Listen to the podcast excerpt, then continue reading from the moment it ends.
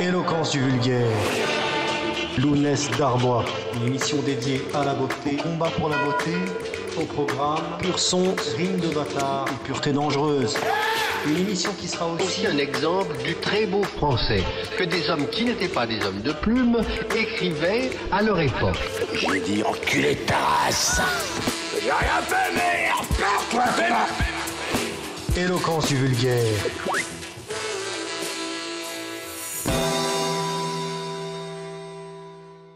Voici exactement 80 ans a eu lieu un fait d'armes français sur le front africain de la Deuxième Guerre mondiale, la prise du fort de Koufra en Libye. Mon grand-père me l'a raconté souvent car il avait été présent sur place comme médecin du service de santé des armées et son supérieur s'appelait le colonel Leclerc. Après la bataille, cet homme, mon grand-père, est allé trouver son homologue italien qui avait été fait prisonnier pour qu'il l'aide à opérer les blessés des deux camps dans un bloc opératoire de fortune. Ce confrère, m'a-t-on dit, était un vrai personnage de Tintin, soigné, gominé, impeccable et francophone. Et tout en cautérisant des plaies, il tint à mon aïeul à peu près ce langage. Permettez une remarque, signor Darbois. Il semble à moi, quel que soit l'issue de la guerra, que la Francia en sortira à long terme moins grandi que l'Italia. Per una raison molto simple, c'est que les digolisti sont principalmente des hébreux et des francs-maçons. Et qu'en cas de victoire, il vous faudra donner beaucoup de place pour ces hommes de l'intérieur. Oppression du popolo par bourgeoisie, mais la dextera, la droite bourgeoise, c'est toujours minorité, signor Darbois. Alors que nous, les fascisti, siamo expression organique popolare, nous venons de la base, la base toujours majorité. Et nous, et toute notre nation, nous restons dans la vittoria ou dans la défaite solamente italiani.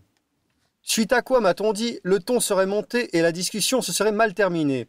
Mais c'est un témoignage authentique, qui figure, paraît-il, au musée des Compagnons de la Libération. C'était en 1941. Quand j'étais enfant et adolescent, chez mes grands-parents, on ne plaisantait pas avec ces choses-là, et cette histoire était répétée pour montrer que le médecin italien avait eu tort. Mais en 2021, que penser de tout ça? Qui étaient vraiment les bons et les méchants de l'histoire? Ce qui est sûr, c'est que l'œuvre de libération de la France continue, puisque la France est administrée par un pouvoir étranger anti-français, et que cela correspond à la définition du mot occupation, probablement avec la fameuse majuscule. C'est déjà l'automne, mais souvenons-nous de l'été. Ainsi, le tourisme de masse qui permettait jadis le flux rapide de voyageurs s'est-il récemment restreint Eh bien, nous prendrons parti de ces restrictions, rétrécissements, de ces ralentissements. Nous vivions trop vite, nous allions trop loin, et puisque le soi-disant progrès semble désormais aller à rebours, l'avenir est probablement au tourisme local, à la marche à pied, à la nuit sous tente, à la douche, au jet d'eau, au déjeuner de pain azime et de figues sèches. Eh bien soit Et que demander de mieux? C'est la vie des anciens Grecs. Ce que nous perdrons en encombrement, nous le gagnerons en espace, en lumière, en esprit, en air pur, en conscience plus nette, plus disponible pour la beauté qui nous entoure. Seule innovation toutefois tolérée, la voiture, remplie d'un sac et d'une tente, la voiture avec laquelle partir sur les routes de France et qui nous ouvre le chemin des grandes vacances, comme on disait enfant. Nous avions jusqu'ici des petites vacances, petits week-ends, petites visites, petits voyages, petits desserts dans un petit resto, dans une petite salle pour grandes personnes. Les grandes vacances, elles, nous ferons renouer avec les colonies du même nom, avec l'enfance, avec les grands scouts. C'est la joie simple d'aller sonner chez des amis à 100 km, même pour le café, juste pour le trajet, pour le paysage, juste pour être ailleurs. Et pour entraîner avec soi tous ceux qui sont libres dans quelques jours de grandes vacances, avec ce slogan de vente 360 degrés de ciel et 24 heures de temps libre chaque jour. Dormir à la dure, loin des racailles et des infections. Faire du feu avec les potes et y rôtir des viandes saupoudrées de thym et chanter les Cosaques pour patienter en trinquant avec les bouteilles que l'on avait préalablement attachées au frais dans la rivière. Quoi? Camper, c'est interdit ici? Eh bien, il faudrait quoi? Payer pour un emplacement clôturé avec des voisins obèses, masqués? Nous avons une autre idée. Les joies de ce monde, il faut parfois les voler un petit peu, et pour échapper au système, vivre caché. Alors, dans ce cas, la chaise pliable de randonnée servira à nos choufs de la bonne cause pour veiller la nuit sur le campement. En somme, les grandes vacances, c'est la vie remise à l'endroit, et tous les instruments qui servent d'habitude au mal y sont employés au bien, dans une vie toute restaurée, toute nouvelle. Oh certes, on pourra pousser jusqu'à la mer. Voilà ce que nous nous sommes dit, lorsque nous extrayant un matin de la tente, nous prenions en pleine face la lumière penchée d'un soleil du premier jour du monde. C'est entendu. Un thé, un fruit et l'on plie bagage direction l'Atlantique. En deux heures, nous y voilà déjà. Un ciel bleu uni, les raies de lumière sur l'eau renvoyée en paillettes dans les yeux appellent une baignade immédiate. Voilà que nous renouons avec la civilisation des termes et du baptême par immersion, lorsque ces aspersions d'eau lustrale nous recréent. L'eau nous porte et nous entraîne, et nous flottons sans effort dans un monde prénatal où les sens sont détrompés. L'eau paraissait froide, elle est fraîche et tonique. La mer semblait obscure, elle est claire et nettoyée. Le bain nous sauve de l'abrutissement calorifère et de l'empattement, et lorsqu'après le plongeon nous crevons à nouveau la surface, c'est pour renaître, et nous haletons et sourions dans les flots verts clairs. Pourquoi partir à l'étranger quand nous avons la France? Et même en France, pourquoi partir loin? Nous pourrons aussi bien demeurer en Île-de-France, lieu du domaine royal historique, germoire où tout a commencé il y a des siècles. Ce séminaire depuis lequel le lys a essaimé partout n'est autre que cette petite zone comprise entre Soissonnais, Valois, Vexin, Gâtinais, Pinceret, Mantois, Hurepoix. L'Essonne, les Yvelines, comme on dit de nos jours, regorgent de charmants endroits, rivières, forêts, châteaux, plateaux, prairies méconnues. Dès que le jour baisse, voici que passent à cent mètres de vous là-bas des chevreuils, des faucons, des nuées des tourneaux. Et dans les grandes vacances, un rien nous enchante justement, un chemin d'herbe en travers d'un champ, des bottes de paille, une haie d'aubépine, des nuages qui passent heureux là-haut. Un rien nous enchante tant que ce rien est jaune, bleu et blanc de ce tricolore véritable du drapeau du pays réel. Que nous ferons après tout cela? Les Bahamas, tous les séjours spa de la Terre et leur cortège de Dubaï plage privée en cent mille carrés VIP, puisque nous avons la France, puisqu'elle nous apprend à dépouiller le luxe et à revêtir le bon goût, à économiser les quantités de likes et de kilométrage qu'elle nous rembourse en qualité de l'air et de la terre. La campagne n'est pas une tranche de nature non remplie, c'est une institution humaine construite sur des siècles à l'image du peuple qui l'a faite, disait Roger Scruton. Et bien plus que la plage, plus que les pays lointains, que les spas, que les musts, que le luxe, que les plaisirs compliqués, nous aimons une frondaison, un champ, un pré, mais qu'il soit parfait. Le temps lent et l'espace français, comme dans les enluminures médiévales des très riches heures du duc de Berry. Pour ces vacances de la débrouille, mettons quelques vêtements dans le sac, mais de la plus belle étoffe. Achetons quelques victuailles, mais chez le meilleur boucher charcutier. Buvons le plus fruité digestif de poire, rompons le pain le plus frais, le plus alvéolé. Et le reste du temps, nous mangerons par photosynthèse, comme des héliotropes, comme des tournesols. Amitié et eau fraîche. Puis, si l'air vient à refroidir, nous forcerons la main d'un camarade de la région pour qu'il nous ouvre sa maison en pierre pourvue d'une cheminée, d'un piano et de portraits d'ancêtres. Nous goûterons les charmes des basses arrières, du parquet qui craque, du feu dans l'âtre, des suites de bacs pour violoncelle sorties d'une paire d'enceintes Armand Cardon. Nous goûterons après le cagnard la fraîcheur des caves dont les voûtes sont plus anciennes que la maison, garnies de salaisons, de bouteilles de vin empoussiérées, de bûches bien empilées. Alors nous serons prêts à passer l'automne et l'hiver, à devenir des hommes de l'intérieur, ce qui ne veut pas dire des hommes domestiques.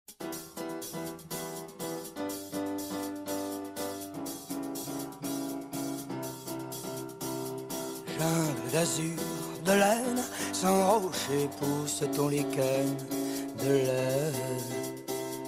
Que cache ton immensité? Que cache ton immensité? Bête de tôle malécale qui crie quand siffle le nickel au ciel. C'est drôle non plus de densité. C'est drôle non plus de densité. Boing, boing. Et tes mouvements sont de majesté. Boing, boing, boing. Est-ce la faute de tes passagers en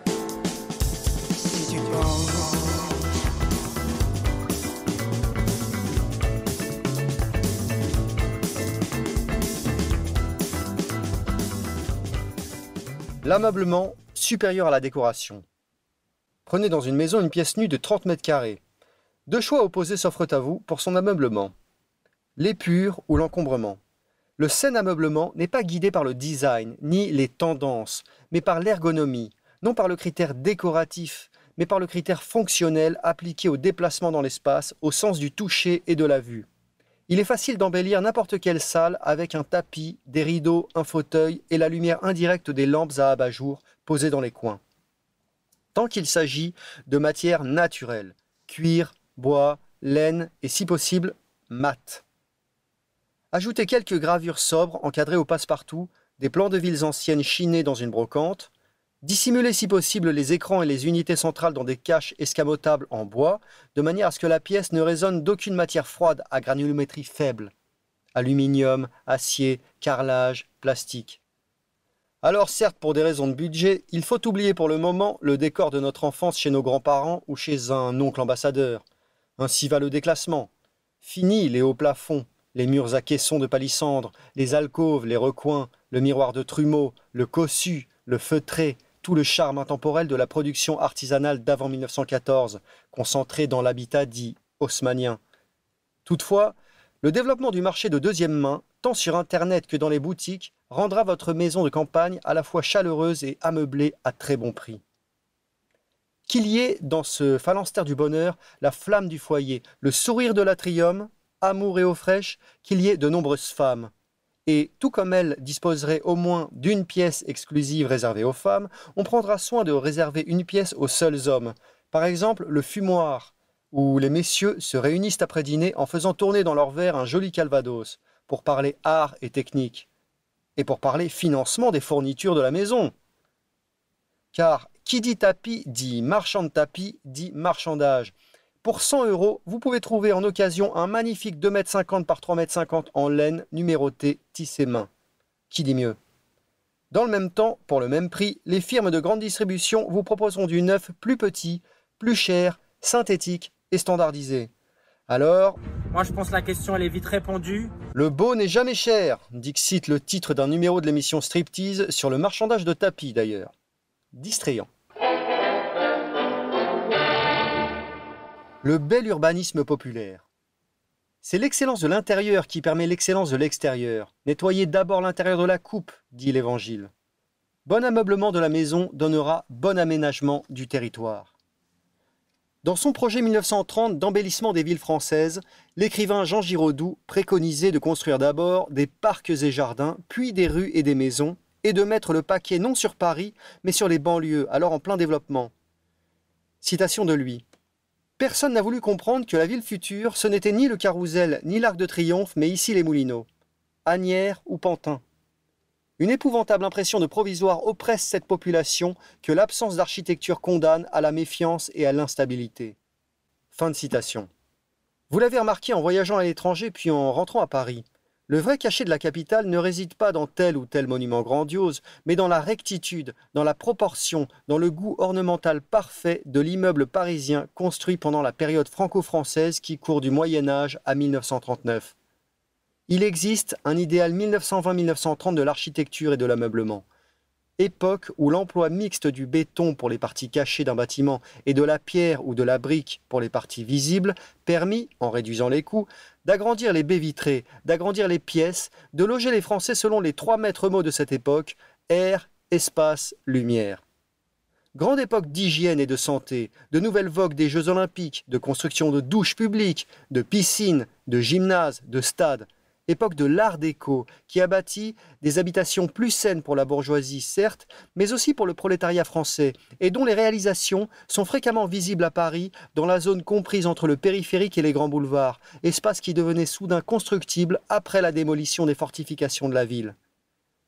Ainsi, les bourgeois s'installaient par exemple dans les immeubles du boulevard Suchet, et les ouvriers avaient accès aux appartements bien conçus des cités ouvrières que l'on trouve par exemple près de la porte de Choisy, puis après la petite ceinture, notamment à Montreuil. Emplacement que les bobos s'arrachent aujourd'hui. Et ça, c'est l'effet du déclassement, certes, mais aussi l'inscription en creux des bienfaits oubliés d'une économie nationale qui choyait son prolétariat au point de lui faire habiter des logements très décents. Plus encore que la France de cette époque-là, c'est l'Italie qui a profité de cette nouvelle fraîcheur. Et ce pays qui croulait sous la poussière fut en quelques années, en quelques mois, le théâtre d'un redressement prodigieux, d'un enthousiasme, d'un optimisme dont nous n'avons plus idée à l'heure actuelle, mais que l'on peut évaluer en comparant les magnifiques cités ouvrières érigées à l'époque et celles très tristes bâties en France à partir des années 60, plus tard.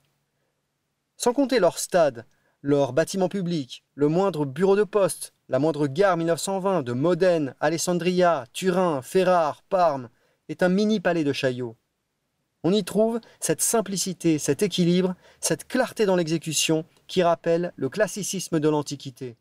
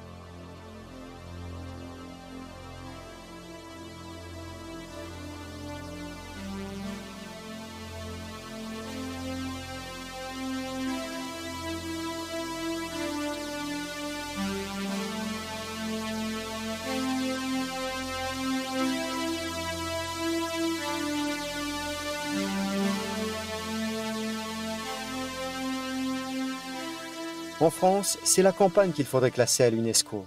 Sacraliser non pas tel ou tel monument, mais l'horizon. L'horizon est sacré. Et tout ce que l'on peut facilement interposer entre lui et nous est une profanation. Traduction en langage écolo, une pollution. Quel écologiste bien formé saura interdire le poteau, l'éolienne, le hangar, le radar tourelle, toutes sortes de stries, et notamment la pire de toutes, l'antenne 5G, que personne n'a demandé, pour laquelle personne n'a voté Regardons-les bien d'ailleurs. Elles sont à mi-chemin entre la tour de Sauron et les machines de Matrix, avec leur multitude de piquants, de contorsions, de tubes, d'émetteurs agressifs absurdes. Sur ces sujets, il faut le reconnaître, Renaud Camus, avec ses concepts de remplacisme global et de no-sens, a fait un gros travail conceptuel, quelque discutable que soit par ailleurs son point de vue de châtelain oisif, certainement moins légitime pour décider que celui d'un travailleur agricole par exemple. Dans Les Frères Karamazov de Dostoïevski, le personnage du séminariste passe à un moment par une sorte de révélation quant au paysage et à la nature. Il s'abaisse jusqu'au sol et il embrasse la terre, prenant conscience quel est le cadeau que Dieu lui a fait pour qu'il puisse subsister et faire le bien ici-bas. En France, nous faisons moins d'effusions. Mais la difficulté croissante des transports, remplacée par la notion bizarre de mobilité, nous rendra plus précieuse la campagne française, pour manger et pour contempler. Dans les domaines pratiques de la vie, en travail, sport, diététique, ameublement, vêtements, ce que nous demandons, c'est une philosophie pratique de l'être et de l'avoir, vivre avec peu d'affaires. Bannissement du bibelot, bannissement du détail, de la petite segmentation, de la notification et de la mise à jour, au profit de l'harmonie globale, fonctionnelle, fluide, artisanale, les périodes historiques de grande santé sont toujours des moments de hauteur de vue et de synthèse, d'allègement et de débarras, de grand ménage par le vide. On donne, on vend, on jette, et les mains devenues libres concourent à fabriquer une œuvre commune. Ainsi des cathédrales, ainsi des grands travaux. Sur ce, je vous présente Christophe. Ouais, mais attends, euh, tu parles, tu parles, mais euh, tu proposes rien. Euh, c'est facile de critiquer. Hein. Christophe, que nous retrouverons en fin d'émission, je crois, pour la rubrique Interview gauchiste. D'accord. Alors, proposition concrète. Article 1. Tous les restaurants qui proposent des mets surgelés masqués par des profusions de sauce en bouteille et ou bien qui proposent des viandes suspectes en rotation sur broche tiède, c'est-à-dire à peu près la moitié des restaurants, seront forcés de fermer. Idem des bar salles de paris en ligne, salons de massage bizarres. Article 2. Puis, ils rouvriront après reconversion en salle de sport ordonnée par discipline, selon la superficie de l'établissement et la hauteur sous plafond. Disciplines interdites, la musculation sur machine. Toutefois, le poids corps est toléré. Discipline recommandée, selon la superficie et la hauteur de l'établissement, foot en salle, badminton, volley, sport de combat, natation. Les horaires, midi, minuit. Point d'heure pour s'entraîner. Ainsi, des villes absolument parsemées de dizaines de salles de sport avec deux formules distinctes. La formule leçon et la formule entraînement libre. Article 3. Deux autres reconversions possibles des locaux. Les termes, pour femmes et hommes civilisés, des bains de délassement avec température différente selon le bassin, froid, tiède, chaud. Et enfin, pour bien terminer la journée, plutôt que l'alcool et le shit, on encouragera partout une pratique de délassement qui fait un bien fou et qui s'appelle le massage. Pas un truc cochon, mais un travail propre, kinesthésique, scientifique pour le bien-être du travailleur français, pour le dos, les bras, les jambes, le visage. 10 euros de l'heure, en partie remboursé par la mutuelle et net d'impôts, pour cette œuvre de salubrité mentale, physique et publique. Le tout en musique et chanson, des fonds sonores adaptés à la discipline, car se réformer soi-même n'est pas une pénitence, mais une joie. Voilà pour la réforme des locaux mise en difficulté par les restrictions imposées par l'État. Autre proposition, qui nous vient au débeauté quant à la campagne cette fois. Réformer la chasse. On proposera aux chasseurs de laisser proliférer un tout petit peu plus le cerf et le chevreuil, mais on encouragera la chasse aux nouveaux nuisibles et espèces invasives. Notamment, on poussera la chasse aux perruches africaines qui colonisent les parcs et s'expriment par un couinement très malsonnant. Dans le même temps, on réintroduira les mésanges, les passereaux et d'autres oiseaux selon le critère de la beauté de leur chant.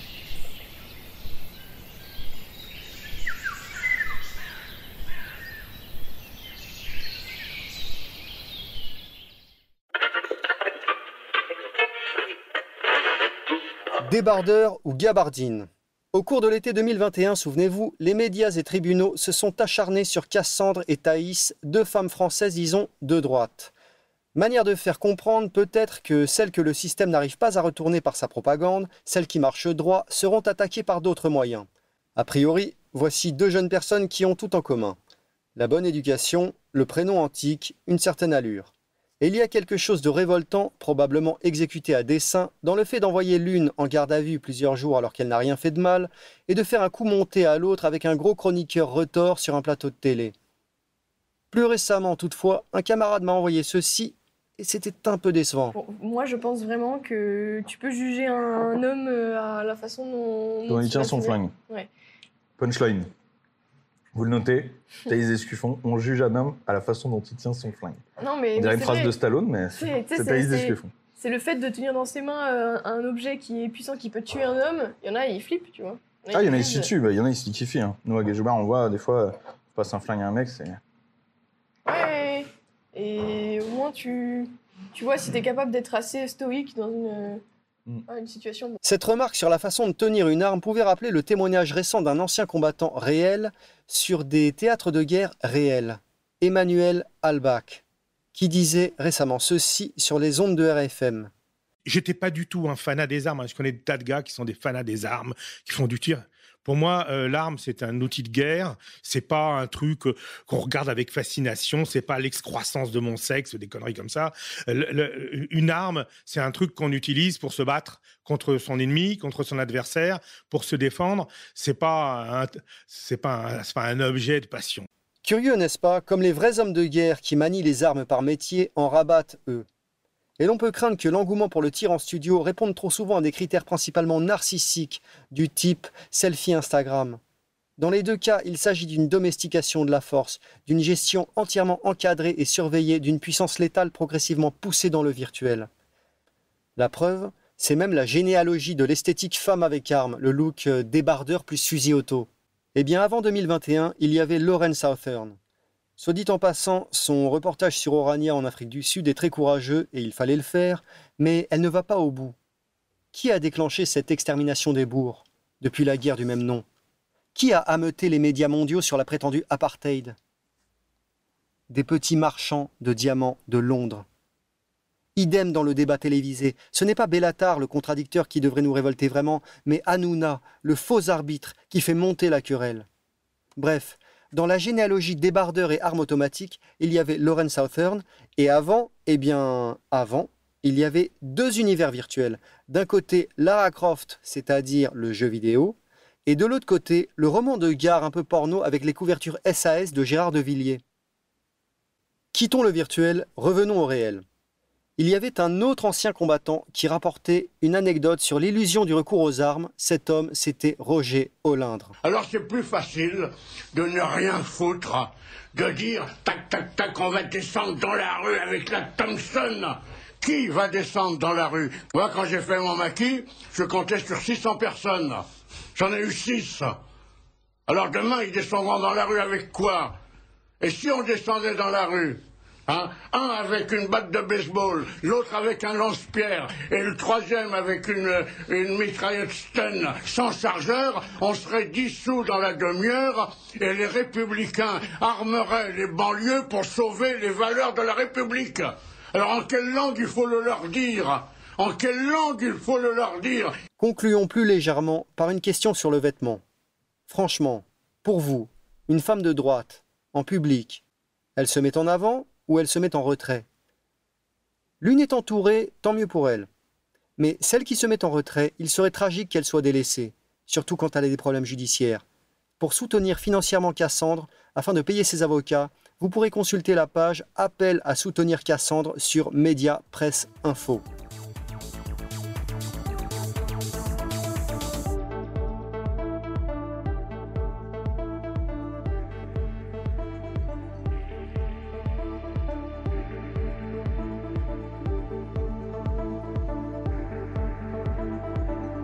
Notre dossier cinéma. C'est Finkelkraut qui, dans une critique de 2006, aujourd'hui introuvable, évoquait sur une radio communautaire le film Inside Man de Spike Lee. Le compagnon de Pierre Victor et BHL relevait en effet que l'œuvre, en de nombreux endroits, sous-entendait que des mercantis issus de la communauté avaient fait des affaires lucratives sur le dos de leurs congénères entre 1939 et 1945. Thématique étudiée par ailleurs dans un certain livre de Maurice Rafchus. Finkelkraut allait plus loin et disait que Inside Man était un film à clé, basé sur une transposition de la Passion du Christ, que Mrs. White, jouée par Jodie Foster, symbolisait les Blancs, Rome, les chrétiens. Curieuse association d'ailleurs, par quelle grille de lecture Finkelkraut liait-il ces trois termes? Et que le banquier symbolisant la synagogue avait, comme caïf, dépêché Pilate, c'est-à-dire Rome, c'est-à-dire les Blancs, c'est-à-dire Mrs. White, pour accomplir aux yeux du monde et de l'histoire un sale boulot et sortir d'un mauvais pas avec les mains propres. Nous n'aurions pas imaginé de pareilles analogies, mais si le petit Inside Man de Spike Lee est un film à clé, alors que dire des films de Kubrick ou de Polanski? Et c'est à la lumière de cette lecture risquée de Finkelkraut que l'on se rend compte, en la transposant à d'autres œuvres, que nombre de films cultes des esthètes seraient peut-être aussi des films à clé. Récemment, nous évoquions à ce micro une petite étude sur le Taxi Driver de Martin Scorsese. Aujourd'hui, commentons rapidement le film de Stanley Kubrick Barry Lyndon. C'est un film tiré du livre éponyme du romancier anglais William Thackeray, auteur notamment de La Foire aux Vanités, qui a donné son nom au magazine Vanity Fair. Thackeray est peu ou prou le Balzac anglais. Il écrit à la même époque que Balzac, avec le même sérieux politique, sous l'apparence d'une forme romanesque distrayante, avec la conscience aiguë toutefois du tragique que représente le passage en cours d'une société aristocratique et paysanne à une société bourgeoise et ouvrière. En apparence, en lecture littérale, Barry Lyndon est un roman d'aventure, l'histoire d'un Irlandais qui quitte sa province pour faire fortune en Angleterre. Redmond Barry, c'est un peu le Lucien de Rubempré des îles britanniques. Mais à mieux y regarder, avec des lunettes Finkelkraut par exemple, on pourra trouver que ce film évoque un certain type d'homme, un certain type d'homme errant qui vit par des arnaques, des parjures, un type d'homme menteur, imposteur, déserteur. Dieser Mann ist unter Arrest.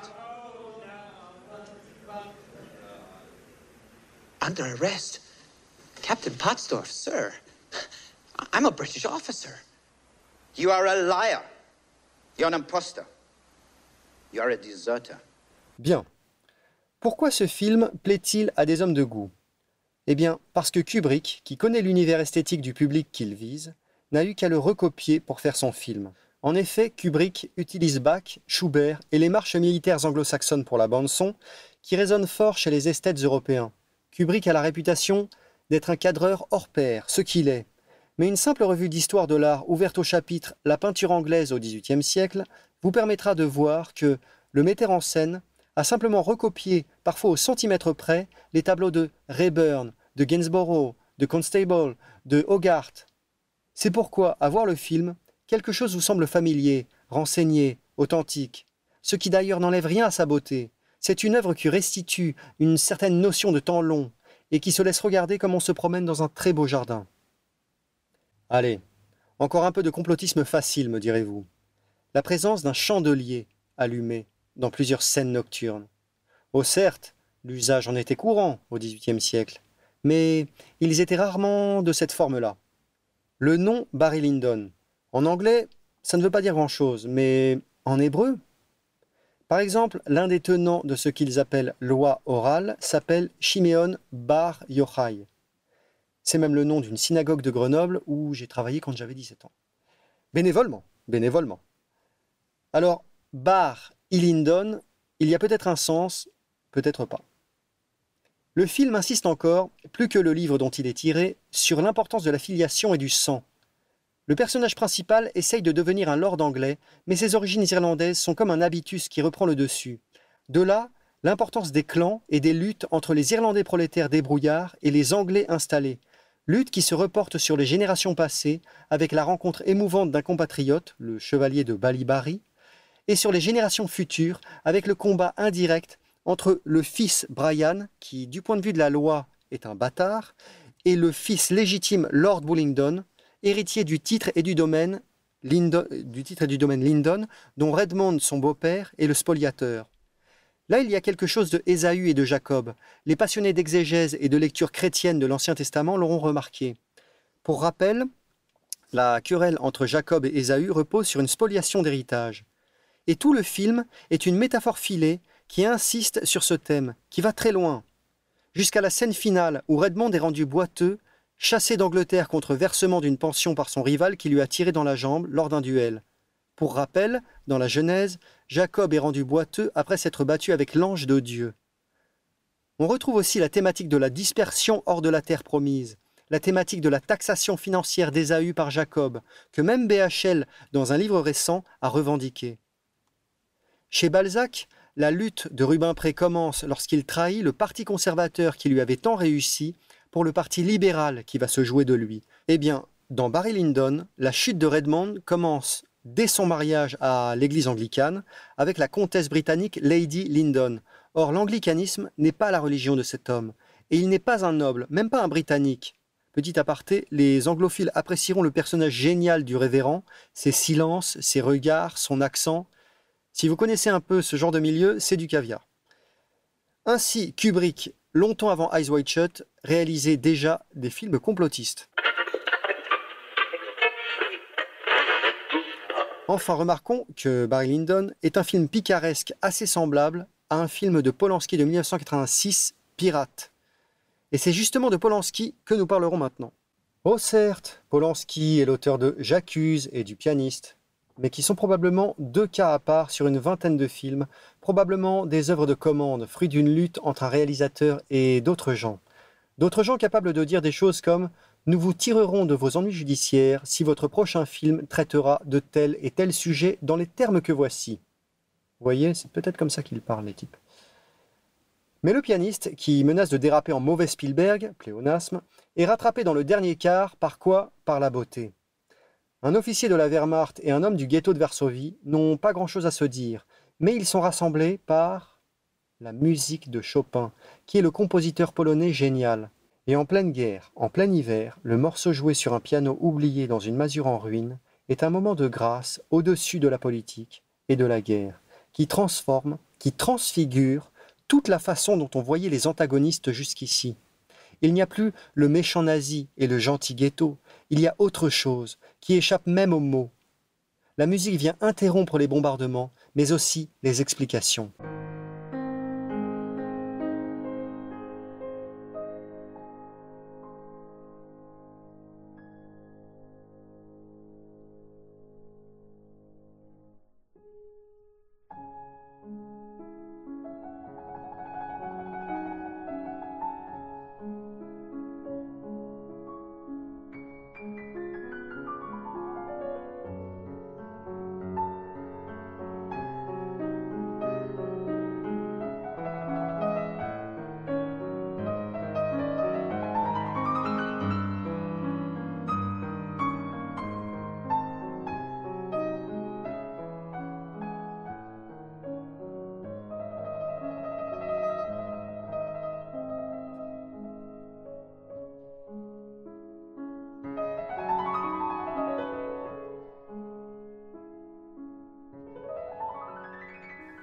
Les films de Polanski ont une chose en commun, le monde extérieur est hostile, mais le monde intérieur est cossu, rassurant, feutré, soigné. Est-ce une transposition d'une dialectique monde-goy, monde du ghetto? Peut-être, mais restons pour le moment sur le plan esthétique, où culmine probablement Ghostwriter. Une maison en bord de mer, sur l'île de Martha's Vineyard, dans l'ère de peuplement historique des premiers Wasps, lieu qui équivaut à peu près, pour nous, en tout cas cette île équivaut à peu près pour nous à l'île Dieu, un lieu charmant pour euh, les gens riches en vacances d'été, où l'on accède seulement en ferry, et qui est presque vide l'hiver. Or, précisément, c'est l'hiver. L'île est quasi déserte, battue par les vents et les vagues, une maison moderne mais magnifiquement équipée est le refuge de l'ancien Premier ministre britannique, de sa femme, de son équipe et de leur garde du corps. De belles secrétaires, de beaux vêtements, de beaux ameublements, le halo attirant de secrets du pouvoir profond, une crise politique en cours, les médias qui s'en mêlent, le tout immergé dans une nature reléguée à l'arrière-plan à l'extérieur, mais toujours présente, nature la plus sauvage, le froid, les forêts, l'océan. Et dans cette désolation, des hommes de pouvoir qui circulent toujours abrités à l'intérieur de cloisons par un haut degré de technicité et des voies de communication spéciales. Jet privé, voiture de luxe, ligne directe avec la présidence. Ces jours-ci, l'automne est avancé, l'hiver approche, c'est donc le moment, un soir, d'éteindre le téléphone et de regarder The Ghostwriter. Le film explore le thème assez courant du pouvoir politique structuré par un clivage entre l'orateur et le rédacteur, entre celui qui récite sur scène et celui qui écrit le texte. L'un, l'acteur, accède aux fonctions flatteuses du pouvoir mais accomplit un programme qui n'est pas le sien. L'autre, le rédacteur, le rédacteur de l'ombre, renonce aux dorures et aux honneurs, mais il exerce réellement le pouvoir, dans la mesure où les réformes et les mesures assumées physiquement par le premier sont toutes commandées par le second.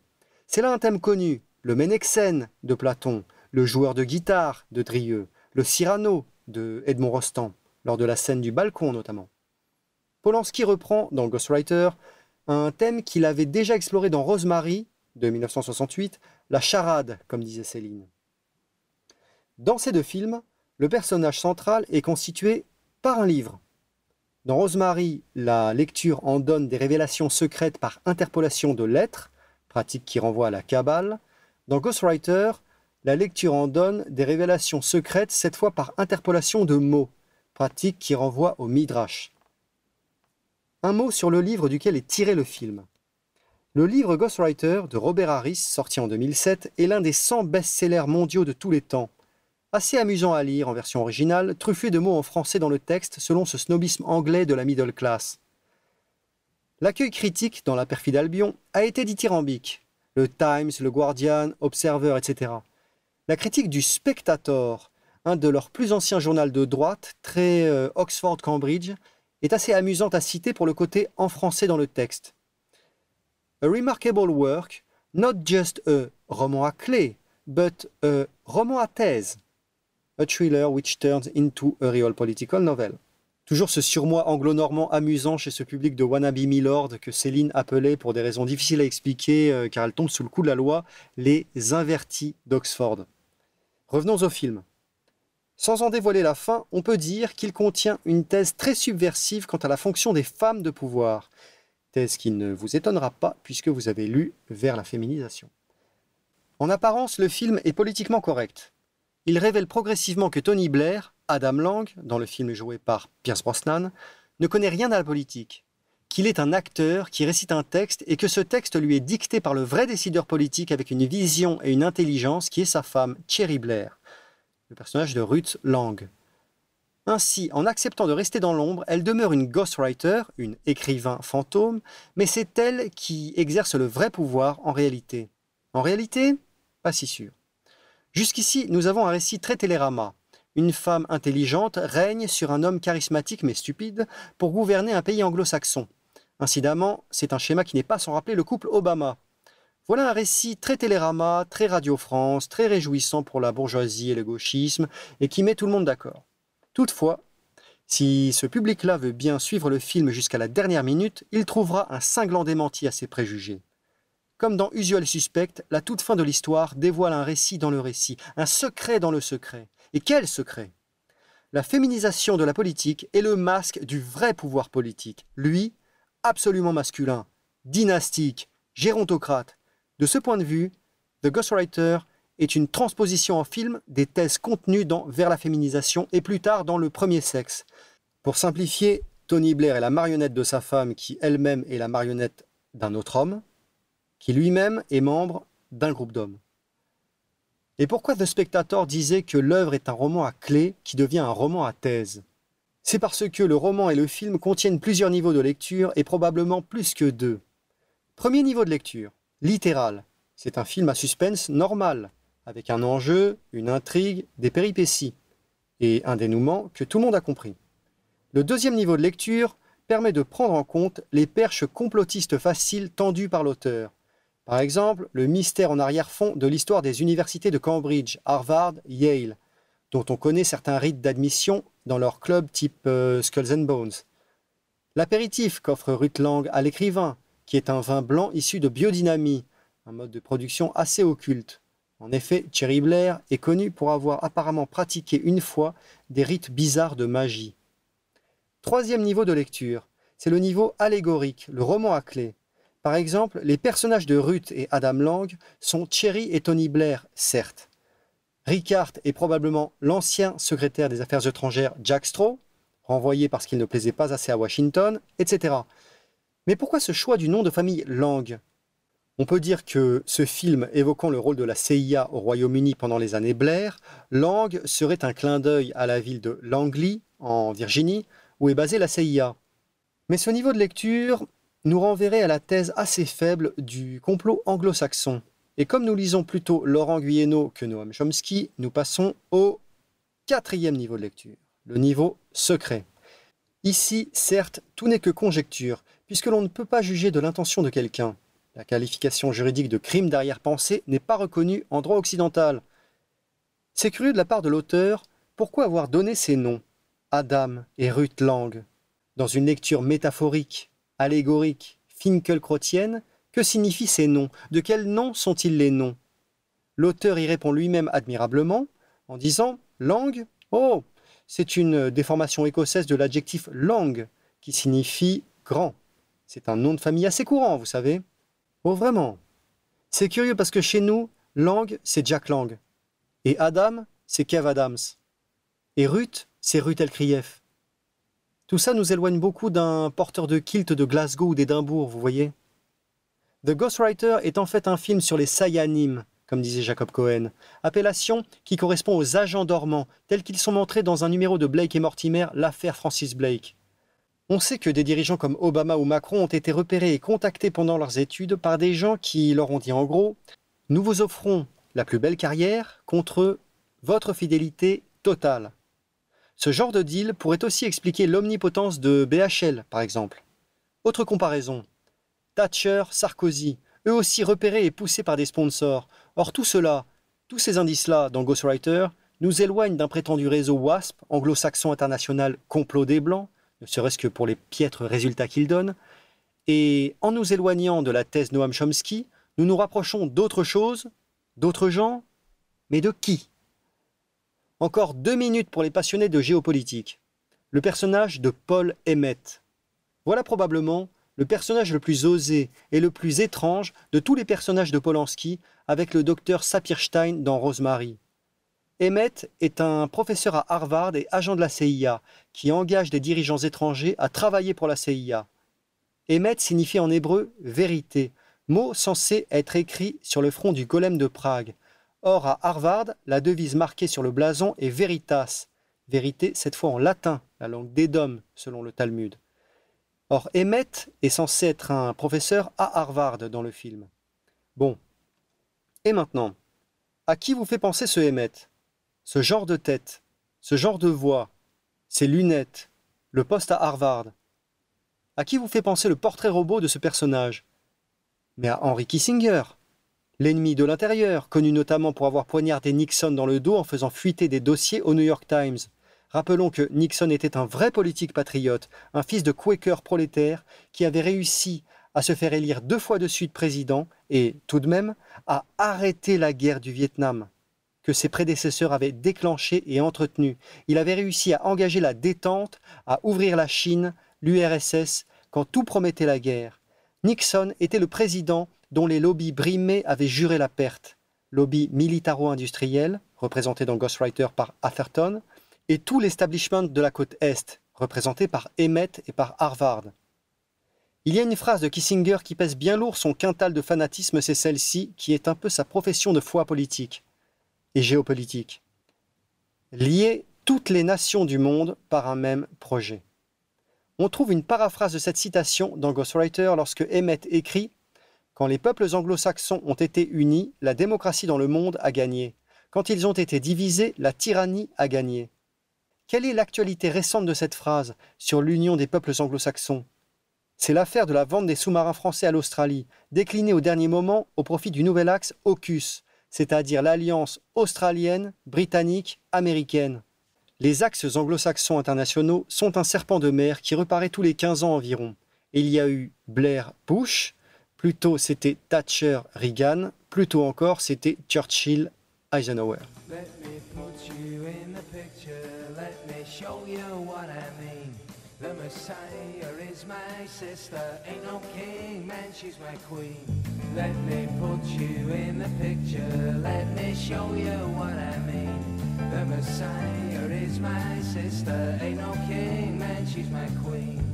Let me put you in the picture, let me show you what I mean. The Messiah is my sister, ain't no king, man, she's my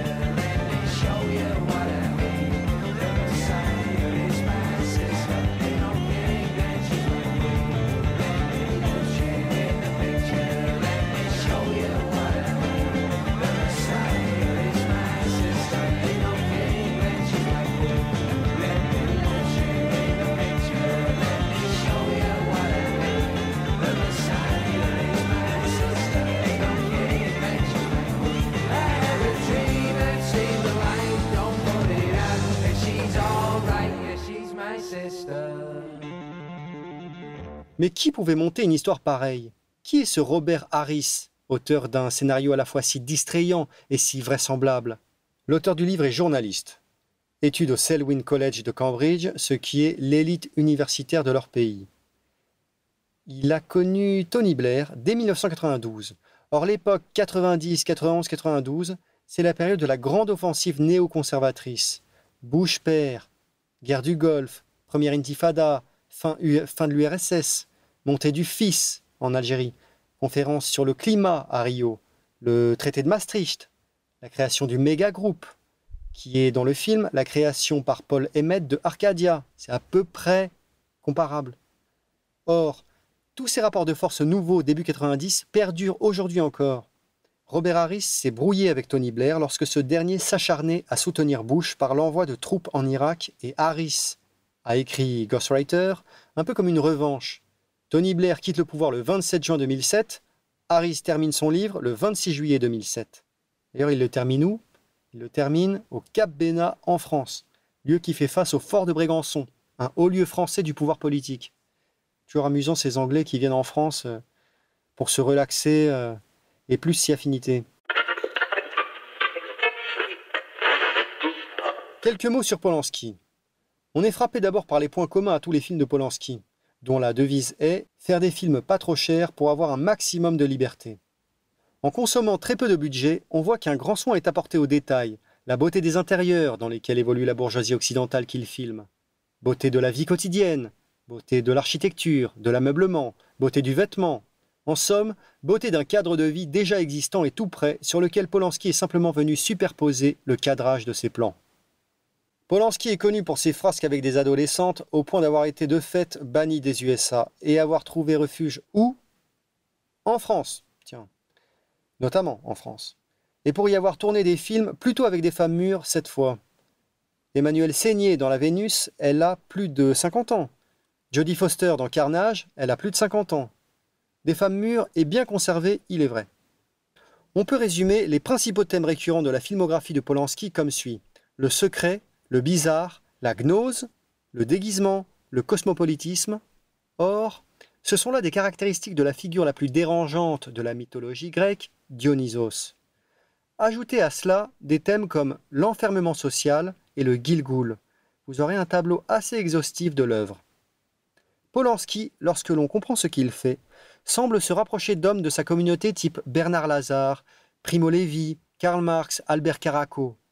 Ces hommes qui, par leur intelligence individuelle, se sont élevés au-dessus de l'intelligence collective de leur ghetto et ont les premiers vu le ghetto non plus seulement de l'intérieur comme tous leurs congénères, mais depuis l'extérieur. Ce faisant, ils mettaient en danger le ghetto qui ne tarda pas à le leur faire savoir. Alors nous comprenons mieux la profondeur de la fameuse citation de Céline dans l'Église et qui a servi d'épigraphe à, Sartre dans La nausée. Citation C'est un garçon sans importance collective, c'est tout juste un individu. Continuons avec Polanski. Une grande importance est portée aux livres. Par exemple, dans Rosemary, dans La Neuvième Porte, dans Ghostwriter et dans D'après une histoire vraie, le personnage principal est un livre. Un livre que l'on ouvre avec crainte et dont on suit les lignes avec le doigt en tremblant. Importance de la religion catholique et d'une tentative de profanation de la religion catholique. Dans Rosemary, le, le ou plutôt la personnage principal dit bien Je suis catholique. La chambre nuptiale est jaune et blanc couleurs qui se communiquent à la chambre d'enfant jaune et blanc elle aussi. Rappel, ce sont là les couleurs du Vatican, jaune pour l'or qui est la matière noble réservée à Dieu, et blanc pour la pureté dans laquelle doivent vivre les hommes. Le jaune et le blanc, c'est l'alliance de Dieu et des hommes. Et non seulement les chambres sont jaunes et blancs, mais les vêtements que porte Rosemary sont jaunes et blancs. Et elle-même, d'une certaine manière, de cheveux et de teint, elle est respectivement jaune et blanc. Respectivement, parce que, respectivement blanc et jaune, ce serait plus embêtant. Question subsidiaire, et le type qui écoute Homer sur le dessin que Bruce a fait pour illustrer l'émission, de quelle couleur est son survêtement? Voilà. Dans La Vénus à la fourrure, il y a une évocation du livre de Judith, reconnu par le canon catholique mais pas par le canon protestant, livre dont il n'existe ou dont en tout cas euh, on n'a pas de source hébreu, seulement une source grecque et une latine. Dans Pirate, dans Le Locataire, tout l'arrière-fond religieux est catholique. Le déguisement et le transsexualisme. Dans Le Locataire, Polanski, qui joue le personnage principal, se déguise en femme.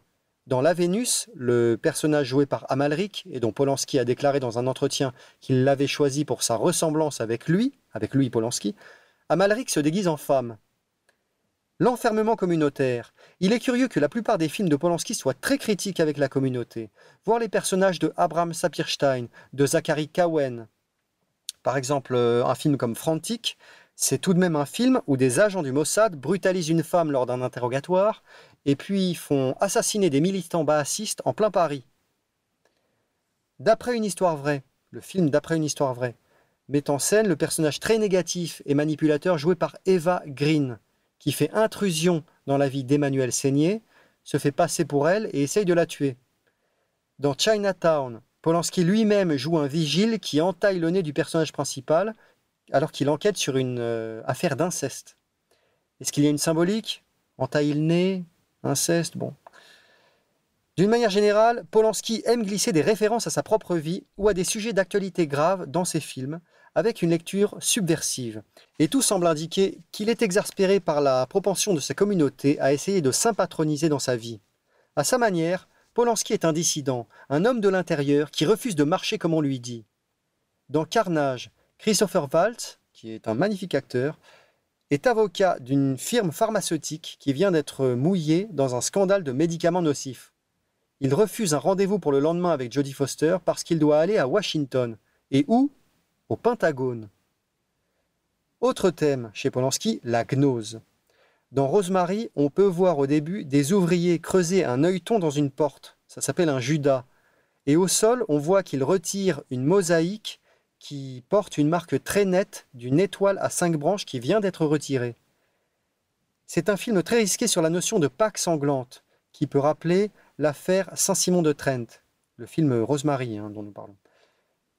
La personnage principale est empoisonnée par un aspic alors qu'elle s'appelle Rose-Marie, la rose de Marie. Et l'on nous dit dans la Bible que le serpent mordra la femme au talon, mais qu'elle écrasera la tête du serpent, au point que les apparitions de la Vierge Marie rapportées par des témoins mentionnent qu'elle avait une rose sur chaque pied. Rose Marie. Difficile de savoir quelle partie prend Polanski, Église ou Sina. Ce qui est sûr, c'est qu'il connaît les symboles, et que même s'il prend le parti de la Sina, en osant tout dire, tout en pleine lumière, en faisant ça, il travaille pour l'Église. Pour finir, un mot sur son apparence physique, qui est d'un type assez curieux. Il mesure 1m62. De tête, il n'est pas très marqué, il a même éventuellement une tête sympathique, mais des yeux étirés quasi chinois sous certains angles ressemblance assez nette avec Harvey Keitel, qui lui aussi est de la maison. Et il a une élocution assez hypnotisante, quelque chose de traînant, de réticent, un peu à la Gainsbourg dans les interviews. Une voix par contre très marquée, légèrement grinçante, très Rabbi Jacob. Pourquoi je vous dis ça? Eh bien, reparlons de Dionysos et écoutons Luc Ferry, assez étonnant de sa part. Dionysos est un oriental, il est basané, il a les yeux en amande. Euh, c'est un métèque. Il ressemble pas du tout à un grec. Il a pas, il n'est pas, euh, comment dire, euh, un vrai indigène. C'est pas un autochtone. Il n'est pas né de la terre. Il est, il est pas du terroir. Il a, il a une gueule de métèque pour parler comme dans la chanson. Donc il vient d'ailleurs. C'est un étranger. Donc ça veut dire que non seulement on va intégrer les mortels sur l'Olympe, mais on va intégrer l'étrangeté, l'étranger. Euh, euh, sur l'Olympe. Là aussi, c'est pas un grec. C'est très curieux. Il est euh, humain, donc mortel, en tout cas, il l'est plus, mais sa mère l'a été, il est de descendance humaine, il est oriental, il est étranger, il est fou. En tout cas, il a été fou, mais très très longtemps, et vraiment complètement cinglé. Euh, avait réussi son affaire, il était vraiment totalement délirant. Il est déguisé en fille parce que euh, Zeus veut qu'il échappe euh, aux foudres de sa femme, d'Héra, et donc pour qu'on ne le reconnaisse pas, il est déguisé en fille. Là encore, pour un grec se déguiser en fille, c'est assez comique. Hein.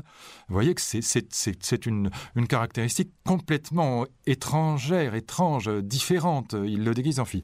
Et puis pour le cacher aussi, Zeus recourt à d'autres euh, artifices. Non seulement il le déguise en fille, mais vraiment pour bien le cacher, il le transforme en chevreau là aussi pour qu'il échappe toujours à, la vengeance euh, des rats.